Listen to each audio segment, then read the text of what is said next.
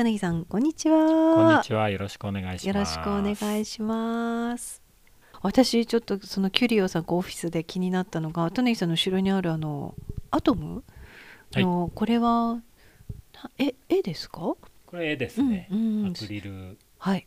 キャンバスにアクリルってう書いてあるん感じですね。ね青空の中飛んでいる。すねそうエンジンを吹かして飛んでいるアトムの。すごい可愛いですね。こういうですよね。可愛いこの表情とか、なんだろう色合いとかすごい素敵なね。作品、ね、えーでもね作家さんの名前はねちょっと覚えてないんですよね。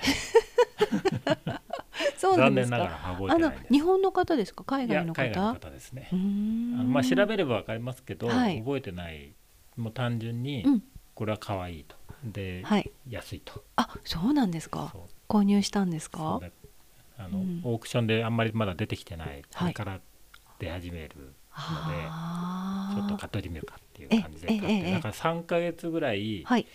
箱の中にしまってあそこにずっと置いてあったんですよ。出してなくて。一はい。個も見てなくて。うーん。そう。前回収録しに来た時はなかったですよね。そうですね。ここはこれは違う作品です作品でしたよね。ええ。あのそれは今はい。香港のオークションに出しちゃったので。はい。あ香港に行っちゃったんです香港に行っちゃいまね。したねついええ先週ぐらいですかね。これはもうどこかに行くんですかね。これはまだまだ様子見ですね。うん。まあ12年2年はうん様子を見ると思いますね。ねえ多分ね。いやほんとすごい可愛いです。うん。って言ってもらえるとうん。とってもありがたいですね。えあのいい反応の方がはい僕は嬉しいです、あえうんなんかおすおすすめですって誰におすすめしてるかわからないけどすごくおすすめです。見てほしいな、うん。ね外からも見えますからね窓。そうですよね。うん。だ高崎のねこのはい。レンガ通りね見てもらう。外からだったらね見られますもんね。はい。さあさあさあさあそれではトネイさん今日の話題ですけれども。今日は、今日は、うん。えっ、とまあ作品を購入するときにはい。まあ大きく分けるとうん。2つあって、ああま二通り？はいってこと。2通りあって、まあ、ギャラリーで購入するのかあー。あとはオークションで落札して購入するのかっていう、ええ2つに分かれますけど、まあはい。どっちがどういいかとか、うん。まあ、メリットデメリットみたいなところをはい。ええちょっと話していきたいなと思いうんます。わかりました。はい。じゃあどちらからいきましょうか？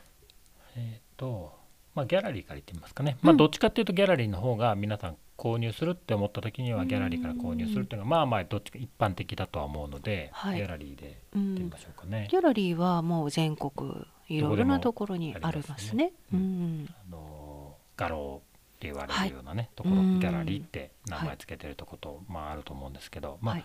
あの 画廊によってテーマ扱う作品のテーマとかはあ。あのやり方があるのではい、もういろんな画廊があるんで自分の好みの作品を売ってるところを見つけないといけないと思うのでええ。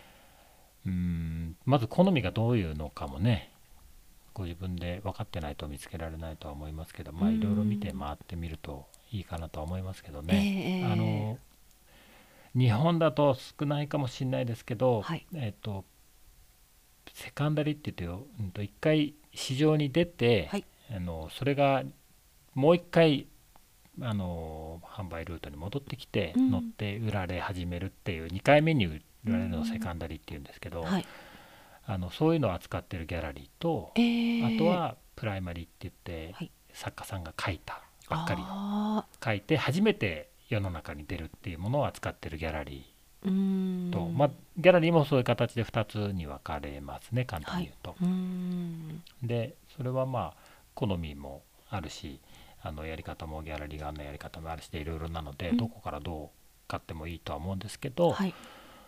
うーんとやっぱり都内が多いので圧倒的に、ええ地方は多分はいあるけど少ないと思うんですよね。そうですよ群馬ねとか高崎も多分ほとうん。どまあいくつそうまた昔あったけれどもねね。亡くなってしまったっていう画廊さんもね、うん。ありますもんね。ね。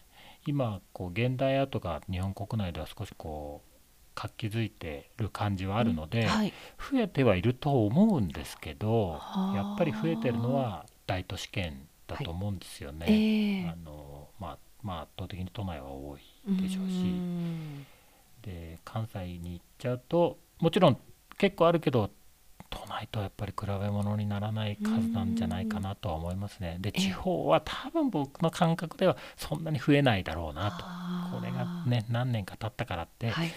増えるような感じはしないですね。うん。ん。まだまだね。うん。ん。そうですよね。そうですね。もっと広がってこないと、はい。10年くらい経ったらもしかしたらみたいな、あうん。気はしなくはないうん海外はどうなんですか？海外はもう圧倒的に増えてると思いますね。そうなんですうんか、増えてるでしょうね。へーもう全然違うと思いますね。ええまあギャラリーを経営するというのはひイメージですけどもとても大変そう、大変ですようね。んそれ日本だからなんですかね？海外でも同じこと同じことでしょうね。まあうーんと新しい作家さんがしそのし新人うん新しくその絵をなりわいとしてうーんと生きていきたいっていう作家さんが増えてる数が多分海外の方が多いんでそういう意味では参入しやすい新しい人が参入しやすい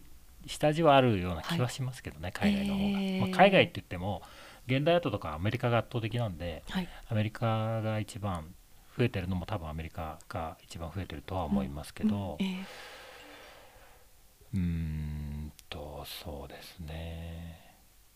まあまあただやりづらいことは確かですね、始めづらいとは思います、ええ。はい。うん。さあそしてまああのオークションで購入ギャラリーで購入とね、えーありますけれども、まあ、それぞれのメリットデメリットになりますとトニーさんどうですか、そうですね。まあオークションの場合は、うん。要はあの新しいものじゃなくてセカンダリーマーケットの主流がオークションなので、はい。あのオークションで1回さっき言った1回市場に出てまた販売ルートに戻ってきて売るのがオークションっていう位置づけなので、はい。あのえーとね、値段のが決まってないわけですよ。えー、とオークションハウスがはい。 estimate って言って、まあ、落札予測金額みたいなのを、うん。まあ、つけてはいくれるんですけど、ええ。あくまでも目安で、はい。えー、とその金額で落札できるかどうかは全く未知数あーなのではい。あくまでも参考でなんですよね。でうんその落札予測額っていうその estimate っていうのもオークションハウスによってはい。考え方がいろいろ違って、へえ。僕が感じるのはうんと本当はこのくらいで落札されるだろうなって分かってるけどそれよりも安くつけるパターンのオークションハウスとはい。ざっくり大体このくらいで今までこのくらいで落札されてるから大体このくらいで落札されるんだろうなっていううん。本当のところのあの予測額をつけてくれるところとまあ2パターンかなとは僕は思ってるんですけど、ええ。それによってね見方も見見る方も分かってないと、あのそれに振り回されちゃうとなんだこれで買えると思ったのに買えなかったっていうちょっとがっかりをしちゃうのでうん。やっぱり入札する時は皆さん買える気で入札してるのでほとんどの方。あなんかーはい。ね。うん。さっきのこの花が1本50円で買えますってオークションなんで50円で買えますよって、50円だったらじゃあ60円入札すれば買えるだろうと思ったら500円じゃねえかみたいなになっちゃうとなんだよってがっかりすると思うんで、ええだからその辺の考え方も知ってた方が、はい。まあやりやすいはやりやすいですようーね。特にやっぱり初めてやられる方はね、うんあの難し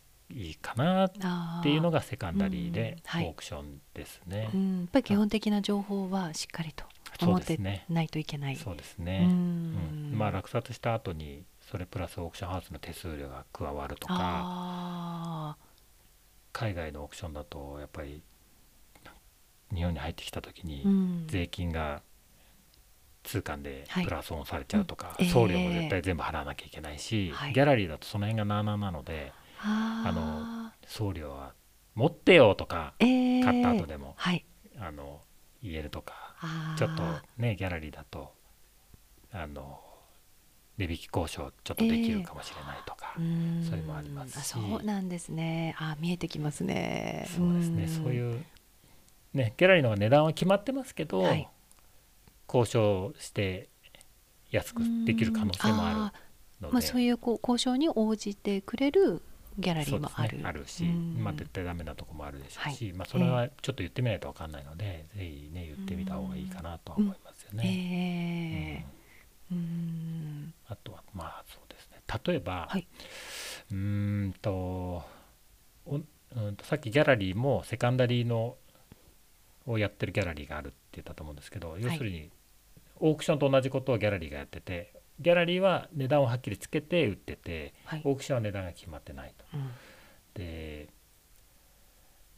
うんと作家さんとかによっても違うんですけどすごくこううんと盛り上がってる作家さんの場合は、うん。半年とかでどんどん値段が上がって変わっちゃう作家さんとかも結構いるんですよ。はい。例えばさっきも出てま出ましたけど前回うん。バンクシーなんかも、もうどんどんどんどん値段が変わってて、ええ。うーんと半年前とはもう全然様相が違うと、うん。ってなってくるとあのギャラリー側はそのオークションのは値段を見て自分のところの値段をまあ同等にしてるんですよね、えー。結構参考にしながらもう常に見てて値段をそこに合わせてってるんですけど。うーんとバンクシーの場合だと多分オークションの方が高くなる傾向がある。ですよね。ええだからギャラリーで見つけたんだったらギャラリーで買う方がはい。値引き交渉もねやろうと思えばできるのでうそういう意味では多分ギャラリーの方が安い。あそうなんですでねさそれもだから作家さんによって違って。そうですよね。この作家さんだったらオークションで見つけられるんだったらオークションの方が安いと思いますよとか、そういうのもあったりするんで、はい。ただね一般の方が全世界のオークションを見つけることっていうのはなかなか現実的には難しいので、はい。もちろんそういう出会いみたいな、ね、ところのあのタイミングとかはうん。ありますけど、まあまああのできればね、はい。あんまり無理にうん無駄なお金を払いたくないとは思うのうん。でどこからどう買うにしてもねはい。あのそういうのも知知っとくとあの買い方が少し賢いかなとは思いあますね。そうですよね、そういった情報は今やっぱこうインターネットで情報を得ることはっていうのは手軽にできるんですか？手軽ではないですけど、ええ。できなくはないですね。あの、オークションの情報だとうんとオークションの情報を売売ってる、うん。あの例えばさっきのバンクシーっていう登録しとくと、い。バンクシーのオークションの情報が来るとメールがメールでお知らせしてくれるみたいなサービスをやってるところがあるので、はい。い、くつかええ。うん。ありますから、そういうとこ登録しとくとね、うんできますねただええやっぱり日本だとなかなか少ないので、はい言語がいろいろあの、うんまだまだハードそういう意味でのハードルはありますけどええできなくはないですね。そうなんですね。うん、はい。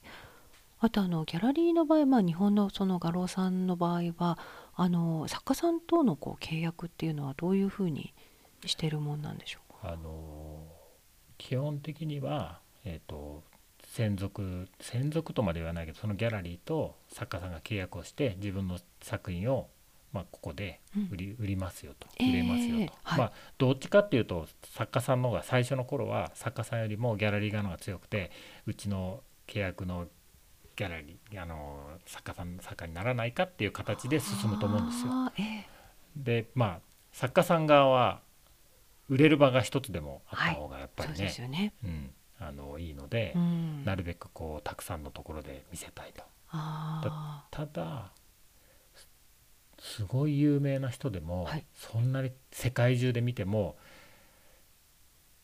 いくつかしか契約をしてないと思うんですよ。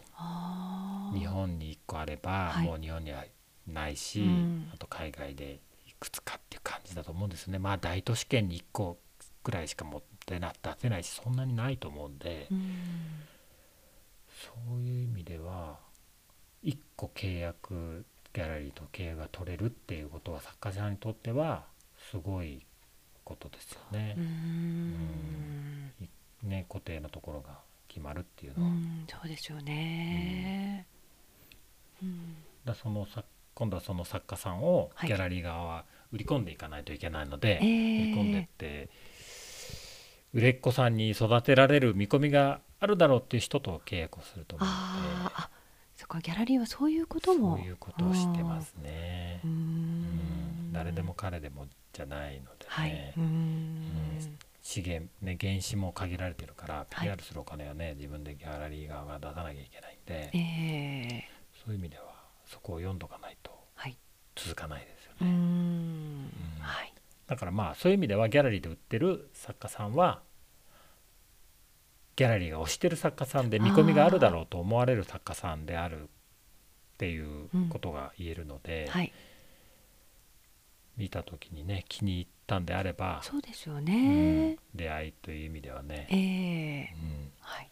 自分のご予算の許す限りうーん。ぜひぜひって感じはしますよね。はい。